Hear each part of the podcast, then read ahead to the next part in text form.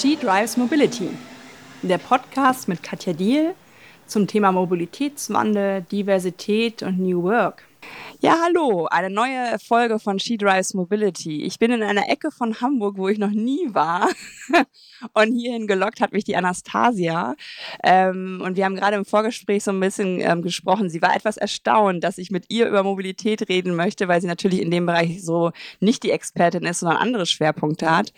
Aber ähm, ich, ich finde wichtig, dass alle mitgenommen werden in der Mobilität.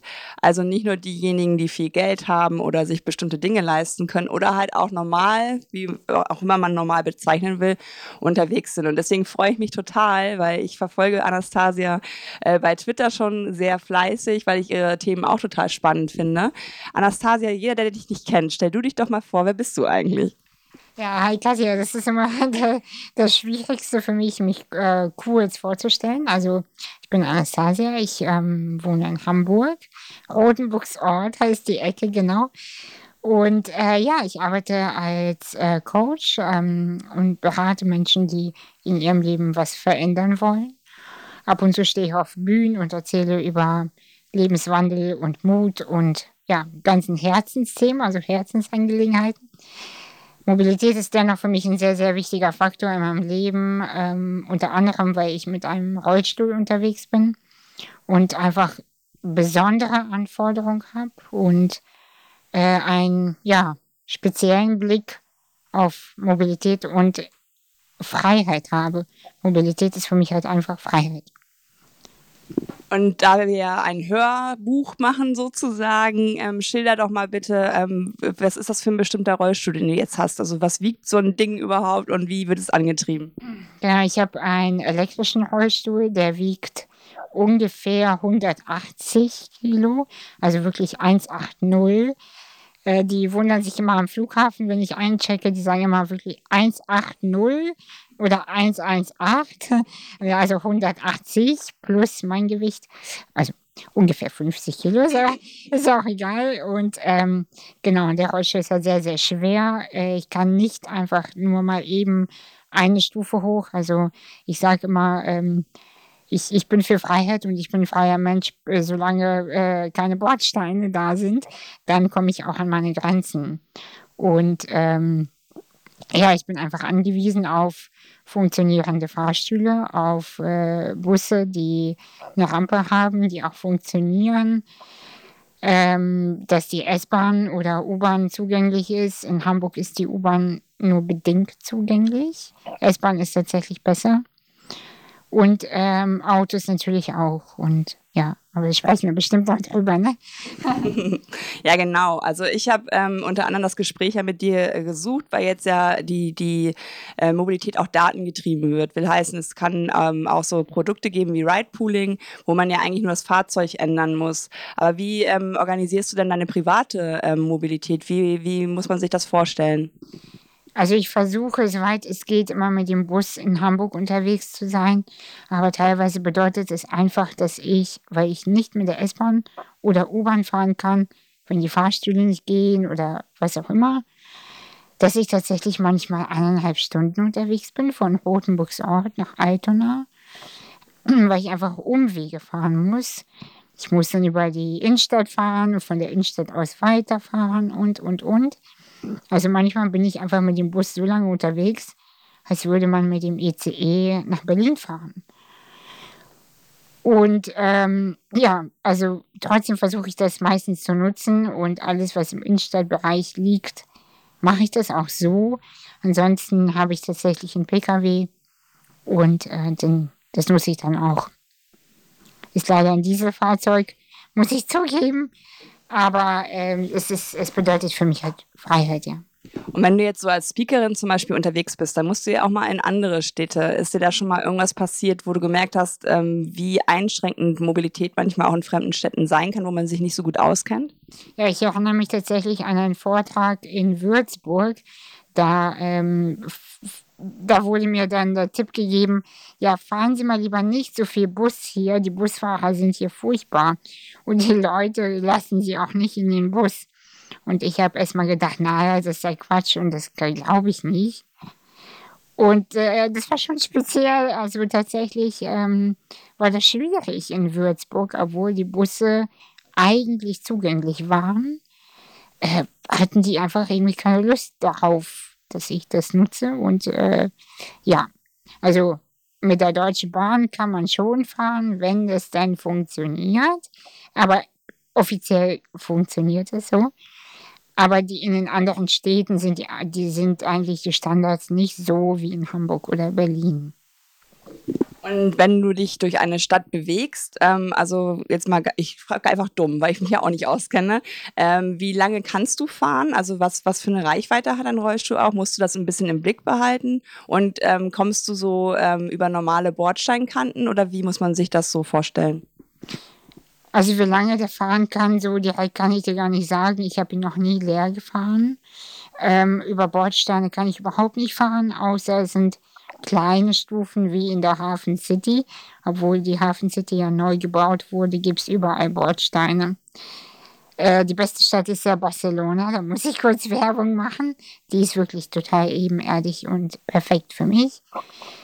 Aber auf jeden Fall ähm, ja, versuche ich immer in der Nähe von dem Ort, wo ich hin muss, zu parken, um die Wege nicht, damit, damit die Wege nicht so lang sind, zu dem Ort, wo ich hin muss, weil äh, mich die Wege dorthin meistens schon ermüden, weil die auch nicht perfekt gepflastert sind. Das ist zwar ein anderes Thema als Mobilität, aber ich achte einfach auf so viele Faktoren wenn ich losgehe, ins Auto steigen, wie komme ich ins Auto, wo komme ich überhaupt runter? Ich bin im Auto, wo kann ich dort vor Ort parken?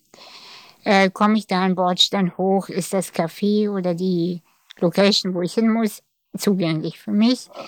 Äh, gibt es hier Toiletten? Äh, wie kann ich das hier organisieren? Okay, wenn ich das alles weiß, super. Ja, und ähm, genau, das sind so meine Herausforderungen. Also das empfinde ich nicht als schwer, ne?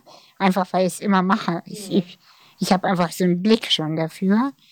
Aber wenn man das alles aufschreiben würde, was ich alles mit berücksichtige, ist es echt viel, ja.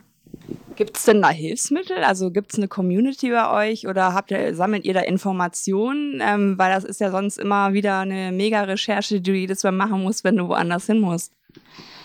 Also es gibt ja die App Wheelmap, die ganz hilfreich ist. Aber, weißt du, die Behinderung ist nicht gleich Behinderung. Ein Rollstuhl ist nicht gleich ein Rollstuhl. Jeder hat so unterschiedliche Ansprüche. Die einen brauchen eine extra große Toilette, die anderen brauchen extra niedrige Tische, die anderen wiederum äh, brauchen, weiß ich nicht, spezielles Licht vielleicht. Ich habe keine Ahnung. Also die Ansprüche sind einfach so unterschiedlich. Die kannst du gar nicht sammeln, die Daten. Ich glaube, es ist tatsächlich einfach ähm, überlegen und auch den Mut haben, Dinge auszuprobieren und gucken, na, das wird schon gehen. Und immer am Ende, weißt du, am Ende geht es ja auch immer irgendwie. Und in, im Verlauf deines Lebens so, wenn du jetzt zurückguckst, hat sich deine Mobilität verändert? War das immer gleich oder hast du da auch verschiedene ähm, Phasen durchgemacht? Ich kenne die Phasen der extremen Abhängigkeit. Also, und das sind die schlimmsten Phasen gewesen, wenn der, ähm, als hier noch der, äh, der Bus, äh, die Metrobusse in Hamburg nicht nachts durchgefahren sind, sondern nur die S-Bahn nach Hause gefahren ist. Und äh, der Fahrstuhl ist aber, also den gibt es hier nicht.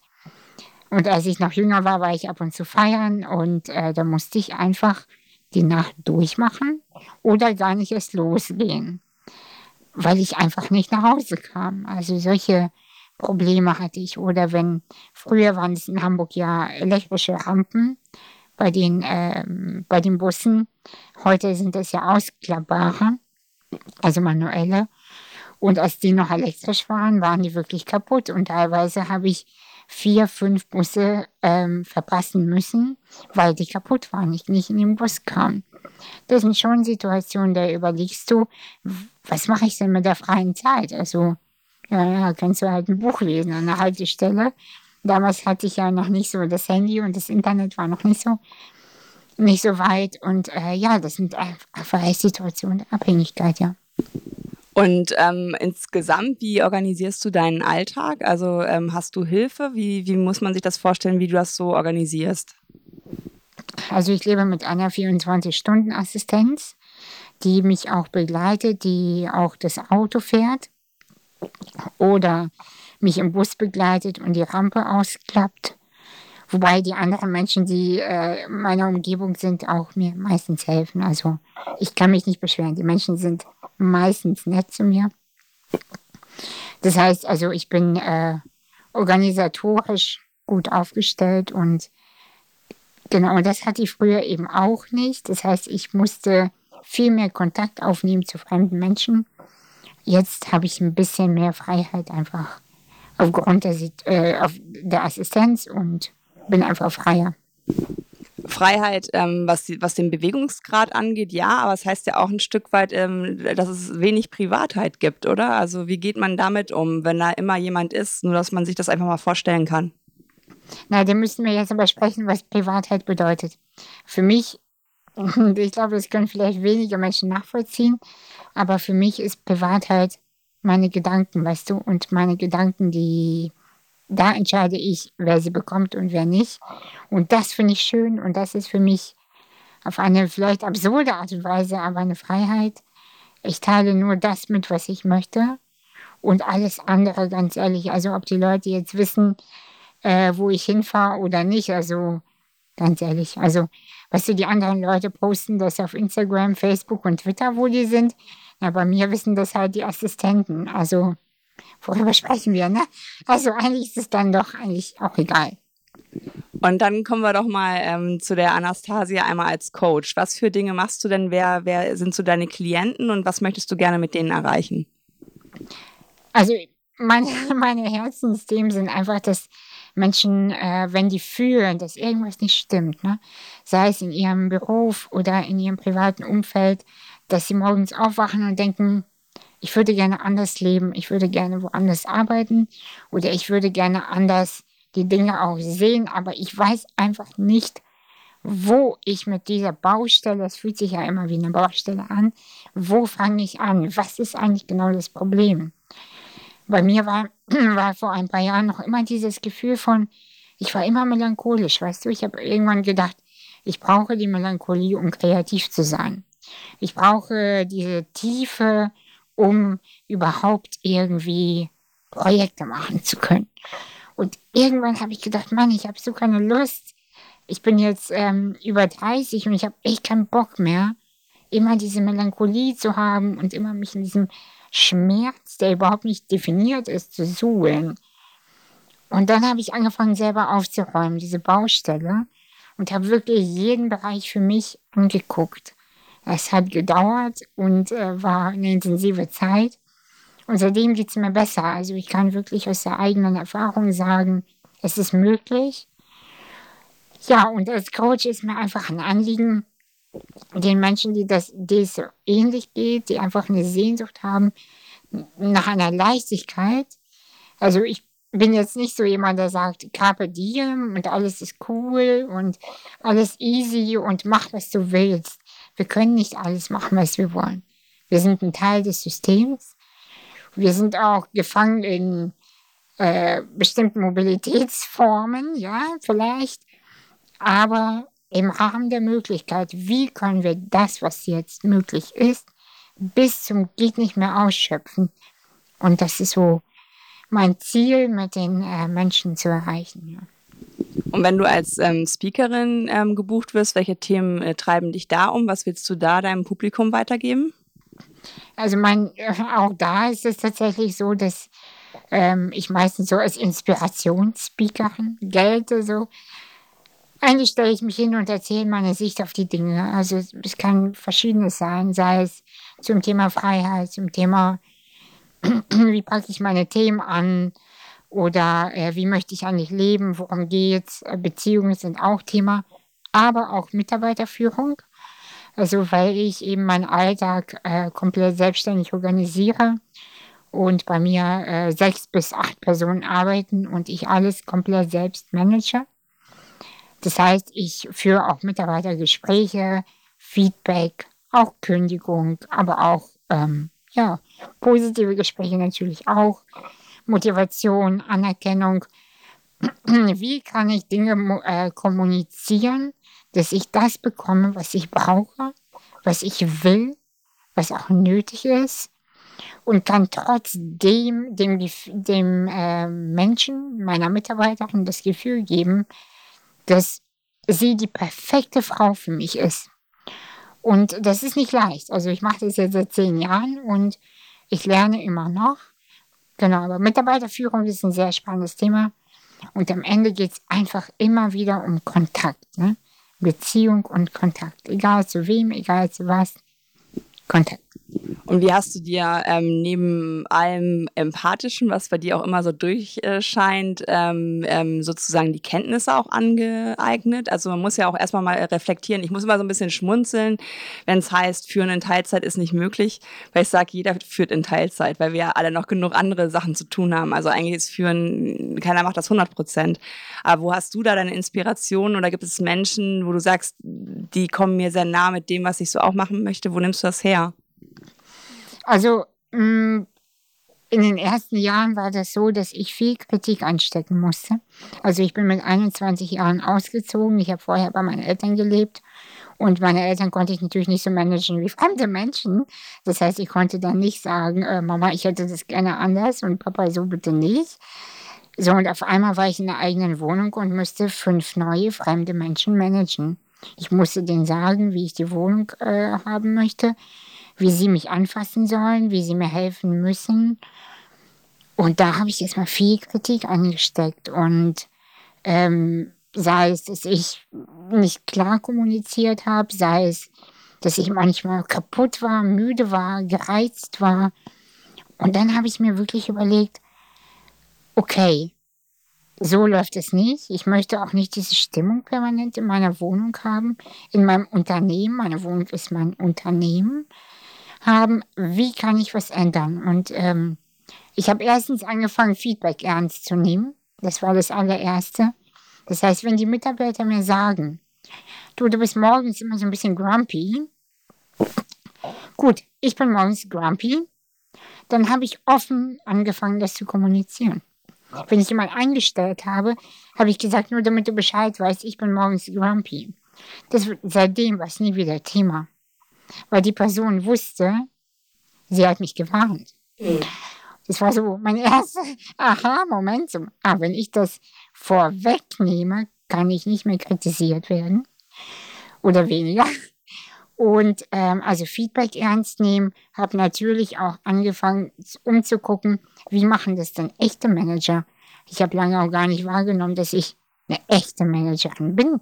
Das, was ich tue, ist echt nichts anderes machen die in Unternehmen auch. Sogar noch viel, viel mehr mache ich hier. Und dann habe ich angefangen zuzuhören, worüber reden die, Kommunikation. Und am Ende ist immer alles Kommunikation. Und auch die Schwäche zeigen, dass man auch manchmal kommuniziert und sagt, du, ich bin gerade echt, ich bin gerade echt voller Angst und ich weiß nicht, damit umzugehen. Das empfinden die Mitarbeiter als eine Stärke. Ja, und ich habe immer gelernt, gelernt, gelernt und Feedback, Feedback, Feedback. Ja. Und wenn du mit den Leuten arbeitest oder auch dein, deine, deine Keynotes hältst, äh, was sind so die Aha-Momente für die Menschen, mit denen du da in Kontakt trittst? Na, weil die ähm, natürlich von mir viel lernen können. Wie kann man Dinge kommunizieren, wenn man, wenn nur der Kopf sozusagen arbeitet?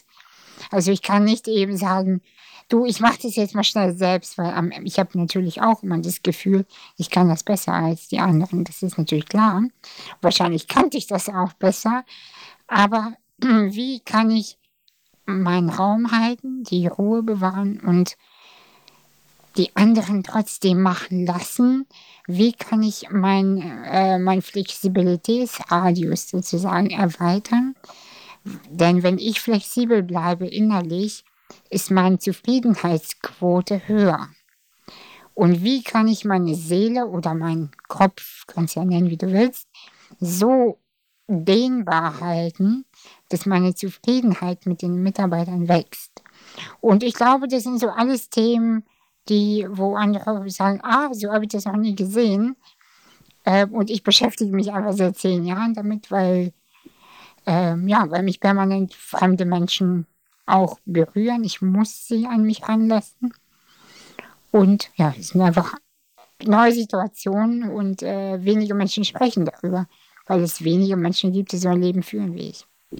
Und wo hast du so für dich ähm, in deiner jetzt äh, zehnjährigen Erfahrung ähm, am meisten das Gefühl, dass noch ein riesen Aufholbedarf, also gerade was Führungsarbeit oder ähnliches angeht, da ändert sich ja auch gerade viel. New Work ist jetzt auch mal wieder so ein Begriff, kann man drunter fassen, was man möchte, aber das sind ja manchmal so, so, so Bubbles und Blasen, wo nicht viel äh, von übrig bleibt.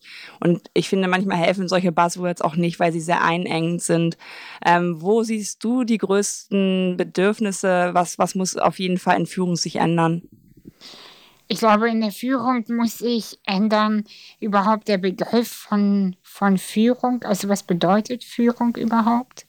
Also, ähm, was du vorhin gesagt hattest, im SUV sitzt man immer ein bisschen höher und ich habe das Gefühl, dass die Führungskräfte denken, die sitzen höher und das glaube ich nicht. Und aber auch gleichzeitig halte ich nichts davon, dass man sagt, wir sind alle total eins und äh, wir sind hier alle total hip und cool miteinander. Denn Führung bedeutet auch, ich übernehme die Verantwortung für die Führung, für meine Mitarbeiter. Und wie bekomme ich den Draht so hin, dass sich eine Führung nicht nach Führung anfühlt und trotzdem aber alles funktioniert. Und das ist, glaube ich, ähm, der Clou an der ganzen Sache, dass ich mir meiner Position bewusst bin als Führungskraft, es aber nicht raushängen lasse und immer wieder sage, du pass mal auf, ne? du bist aber meine Mitarbeiterin und ich habe hier das Sagen. Dass ich das Sagen habe, ist doch klar. Das ist hier nämlich mein Unternehmen. Natürlich habe ich das Sagen. Und wenn ich das selber weiß und fühle, dann muss ich es auch nicht immer wieder raushängen lassen. Also ich glaube, ganz blöd gesagt, brauchen Führungskräfte auch echt mehr Selbstbewusstsein. Denn Menschen, die selbstbewusst sind, haben es nicht nötig, andere klein zu machen. Und das ist die ganze Sache mit der New Work. Meine Meinung, wirklich. Ja. Ja, manchmal ist das Simpelste ähm, das Schwerste irgendwie auch. Also ich kann mir auch vorstellen, dass Leute erstmal irritiert sind, weil sie deine äh, optische Limitierung sehen. Du aber, wie du eben so schön gesagt hast, einen sehr dehnbaren Kopf hast, also sehr ähm, stark in der Lage bist, dich vielleicht auch in andere reinzuversetzen. Also merkst du auch, dass du manchmal Hemmschwellen abbauen ähm, musst, wenn Menschen dir begegnen? Also dass wir es einfach auch nicht gewöhnt sind, in einer diversen Welt zu leben und immer irgendwie die gleichen suchen, um es möglich einfach zu haben? Also ich spüre, wenn Menschen Respekt davor haben oder sogar Unsicherheiten haben. Und als ich noch jünger war, hatte ich, oder unerfahrener, sagen wir es mal so, äh, dann hatte ich immer das Gefühl, ich muss jetzt was übernehmen. Wenn ich zum Beispiel gespürt hätte, dass du hier reingekommen wärst und äh, bist und unsicher wärst, ne? Und dann hätte ich vielleicht so ganz besonders lustig sein müssen oder, yay, mach dir den Kopf, alles cool und so. Und damit habe ich aufgehört. Ich habe für mich die Verantwortung übernommen und gesagt, hey, das bin ich, ich bin sichtbar, ich mache mich sichtbar. Und was die anderen damit machen, ist nicht meine Verantwortung. Und wenn die anderen spüren, oh, ich bin jetzt aber unsicher, dann müssen sie an ihrer Unsicherheit arbeiten. Es ist nicht mehr meine Aufgabe, etwas zu übernehmen, damit sie mich akzeptieren. Und ich glaube, auch da, wenn die spüren, ich werde mit meiner Unsicherheit angenommen und ich darf unsicher bleiben, dann, sie wird nicht auf einmal komisch, die Anastasia, wenn ich unsicher bin, dann entspannt sich die Gesamtsituation und auf einmal entsteht eine Lockerheit. Und ein Thema, was mich ja auch vorantreibt, da haben wir eben auch noch kurz vorab drüber gesprochen, ist ja auch, ähm, also dass Diversität vielleicht in der Mobilitätsbranche erstmal mit Frauen beginnt. Das geht natürlich noch viel weiter. Ähm, also die schwedische Bahn hat halt ähm, sechs Frauen und fünf Männer und dann schrieb halt jemand bei Twitter drunter All White. Also das ist ja dann der erste Schritt, den man machen muss. Danach geht's ja auch um Bildungshintergründe und verschiedene Ethnien. Ähm, wenn du jetzt so auf uns Frauen guckst ähm, und da ja auch vielleicht deine Erlebnisse so hast, ähm, was würdest du dir wünschen, wie wir diesen Wandel auch mitgestalten und auch die Verantwortung übernehmen? Weil es kann ja nur 50 Prozent der Manne. auch da ist ja eine Quote sozusagen, sage ich immer. Ähm, die Verantwortung ist ja auch aufgeteilt. Ähm, was sind so deine Beobachtungen? Also meine Beobachtung ist, dass die Frauen sich gegenseitig nur bedingt unterstützen. Ich würde es mir anders wünschen, aber immer wieder komme ich an den Punkt, wo ich beobachte, dass Frauen sich gegenseitig dann doch runterhalten, um selbst aufrecht stehen zu können. Sei es, äh, dass man abwertende, abwertende Kommentare bringt oder äh, sich gegenseitig nicht ernst nimmt oder sich nicht die Kontakte mit Kontakten unterstützt oder wie auch immer. Und da würde ich mir einfach wünschen, dass man sich als, ja, weiß ich nicht, als eine Community be begreift und nicht sagt, dir helfe ich und dir helfe ich nicht oder ähm, überhaupt helfe ich niemandem, weil mir hat auch keiner geholfen, sondern einfach äh, sagt, hey, habe ich das nötig, jemandem nicht zu helfen, hilft es mir weiter. Denn meistens, äh, was soll eigentlich dieser Geiz immer mit, mit der Energie, weil ich glaube, gebündelte Energie, die nicht weitergetragen wird, mit Energie meine ich Unterstützung und ähm, ja, einfach diese Offenheit ne, für die anderen, das äh, kann sich nicht verbreiten. Und ich glaube, da ist auch so, da liegt irgendwas dahinter, spüre ich. Wenn die Frauen sich gegenseitig supporten würden, noch mehr, dann könnte das noch mehr, ja, wachst, in, äh, in Wachstum gehen. Und ist das bei deinem Coaching auch Thema, solche Dinge? Also ich kann mir auch vorstellen, ähm, Wandel ist ja immer auch ein Stück weit Verunsicherung, weil man alte Pfade und gewohnte Pfade ja ähm, verlassen muss. Also dass es vielleicht auch bei Männern zu Recht, finde ich auch, ähm, eine Irritation gibt, dass da sich jetzt was tut, weil sie ein bisschen gezwungen sind, auch ähm, sich mit ähm, einem Typus Mensch, nämlich einer Frau auseinanderzusetzen, die vielleicht auch mal Chef werden kann. Also ist es bei dir im Coaching auch Thema, ähm, erstens ähm, mit der Diversität anders umzugehen, sie auch als Chance zu begreifen, denn Diversität ist ja erstmal anstrengend, wenn man sich mit anderen Leuten auseinandersetzen muss. Und zweitens, was ist so dein Ratschlag, den du den Leuten dann gibst, wenn sie verunsichert sind? Also da muss ich sagen, dass Männer selten sich mit solchen Themen in meiner Bubble umgeben und befassen. Ich glaube, es empfinden viele als Gefahr oder aber sie haben es auch gar nicht nötig, sich damit zu befassen, weil die Frauen ja erstmal ihre Kämpfe untereinander austragen. Also das kommt ja noch gar nicht so in diese Dimension, dass die Männer so richtig ähm, sich damit befassen müssen. Ganz bisher natürlich allerdings schon.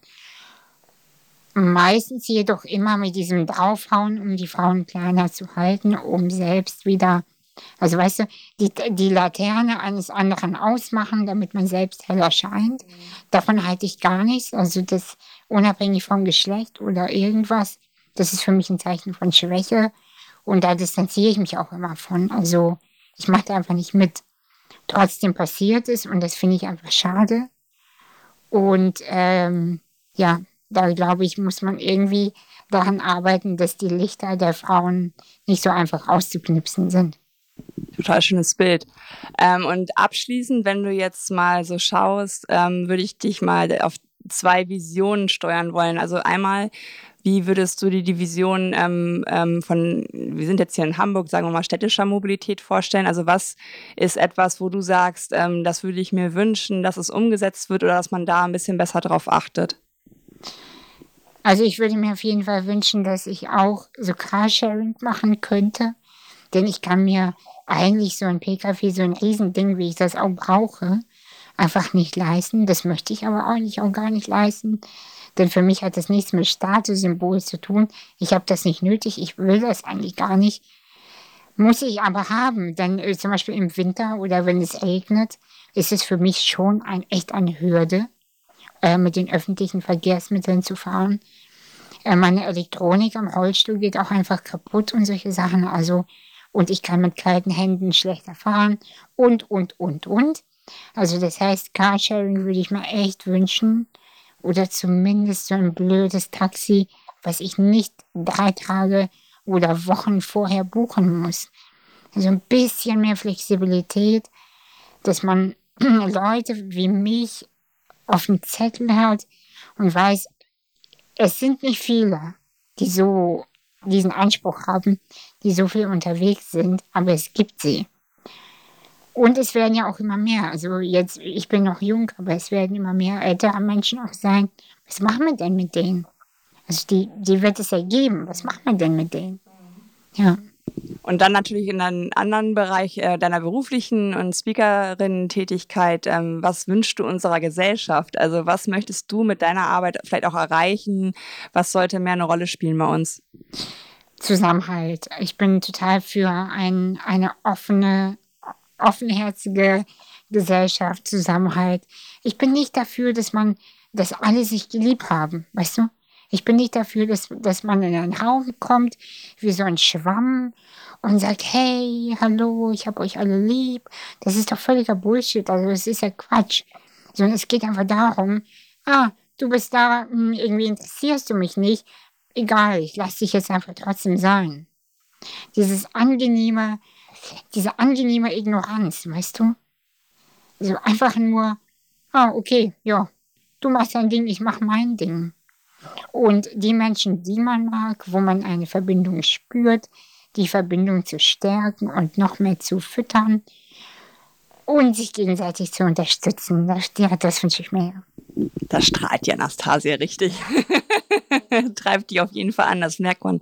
Ich danke dir sehr, sehr herzlich für dieses tolle Gespräch, weil, also das natürlich die Erwartung übererfüllt, ähm, weil ich finde tatsächlich, dass es wichtig ist, ähm, einfach manchmal auch innezuhalten und auch, ich glaube, selbst du in, in deiner Limitation, ich in denen, die ich so habe, vielleicht, wir sind immer noch privilegiert im Vergleich zu anderen Menschen und ähm, es fällt sehr leicht, solche Menschen aus dem Auge zu verlieren, weil man doch in diesem Egoismus, den es halt leider sehr viel gibt heutzutage, äh, manchmal verharren möchte. Ich danke dir für deinen tollen tollen Input. Und ich hoffe, dass wir beide zusammen ein bisschen den Blick weiten konnten, dass es nicht alles äh, immer fancy sein muss, sondern manchmal auch ein bisschen pragmatisch und ja. voran. Ja, danke dir. Danke dir auch. Vielen Dank. Ausstieg links.